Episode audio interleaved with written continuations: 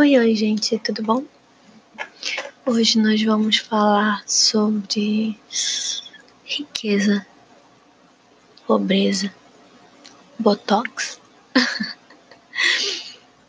é engraçado porque hoje eu pude ver de perto como é que funciona a realidade da burguesia eu fui para uma consulta e nesse local eu pude me inserir um pouquinho nesse mundo, mas só como se fosse uma mosquinha rondando o jantar dos seres humanos que podem simplesmente bater palma e esmagá-los com as mãos.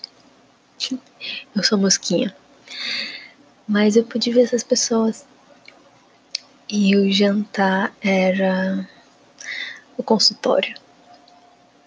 E foi engraçado ver a conversa que eles tiveram nesse jantar, ver as madames conversando sobre as viagens que vão fazer com as filhas, ou o medo que as filhas têm de um procedimento estético caro. Não, filha, vai, não tenha medo, convence ela a fazer, mana. Ai, Aproveita que ela falou assim, já marca pra segunda. Que a gente vai viajar, sabe? E engraçado também ouvir a conversa das amigas que se encontram no consultório. Oh, mana, que bom que a gente se encontrou aqui, só aqui mesmo, né? Ai, como é que tu tá? Ai, eu tô bem.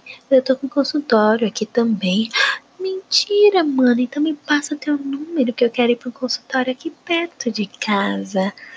Então, anota meu número, mano, porque eu esqueci o meu cartão. Ai, tá bom. Quando a gente voltar de viagem, a gente marca. E é engraçado observar o, o comportamento e ter uma ideia do, da visão de mundo que essas pessoas têm ou principalmente a visão de mundo que essas pessoas não têm. E aí fica mais fácil a gente entender o porquê eles argumentam que o Brasil não é tão ruim quanto o pessoal fala, que, entre aspas, não tem fome no Brasil, ou que, ah, tu não consegue trabalhar porque não quer. Porque essas pessoas vivem dentro de uma bolha tão minúscula e elas estão tão cegas dentro dessa bolha, já estão tão acostumadas que não conseguem enxergar além e ver a realidade do Brasil. Então é só triste ver que você pode colocar mil dados na frente dessa pessoa. Ela talvez não consiga enxergar. Ela não enxerga, né? Com a atual situação política do nosso Brasil e com o grau de popularidade que o atual presidente ainda está, mesmo depois de comprovar sua inabilidade, sua falta de competência, não só ele, como as pessoas que ele coloca no, na equipe, as pessoas que, que estão no, no círculo social de apoio e e tudo mais, e as pessoas não conseguem enxergar isso. A gente só fica sem esperança. Então, fica o questionamento. Eu sei que a gente quer ficar bem de vida, e para isso a gente vai ter que se inserir nesse meio.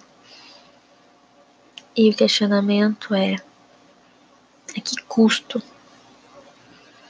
O que você vai ter que aguentar que você vai ter que se transformar para poder entrar nessa, entre aspas, bolha, mas não permanecer nela. Porque infelizmente, quando você almeja um novo patamar, você vai conviver com pessoas que chegaram nesse, nesse, nesse patamar antes de você. E aí só de observar hoje, eu já constatei quais são os tipos de pessoas que estão lá. E vai ser um saco. Então, às vezes você pensa, oh, melhor morrer pobre. ai, ai. Então, o que vocês pensam sobre isso? Pessoas são muito complicadas, não é? Então, o melhor mesmo é morrer e voltar como um animalzinho de estimação de uma dessas pessoas? não. Ok, foi um questionamento aleatório. Pensamento aleatório, na verdade.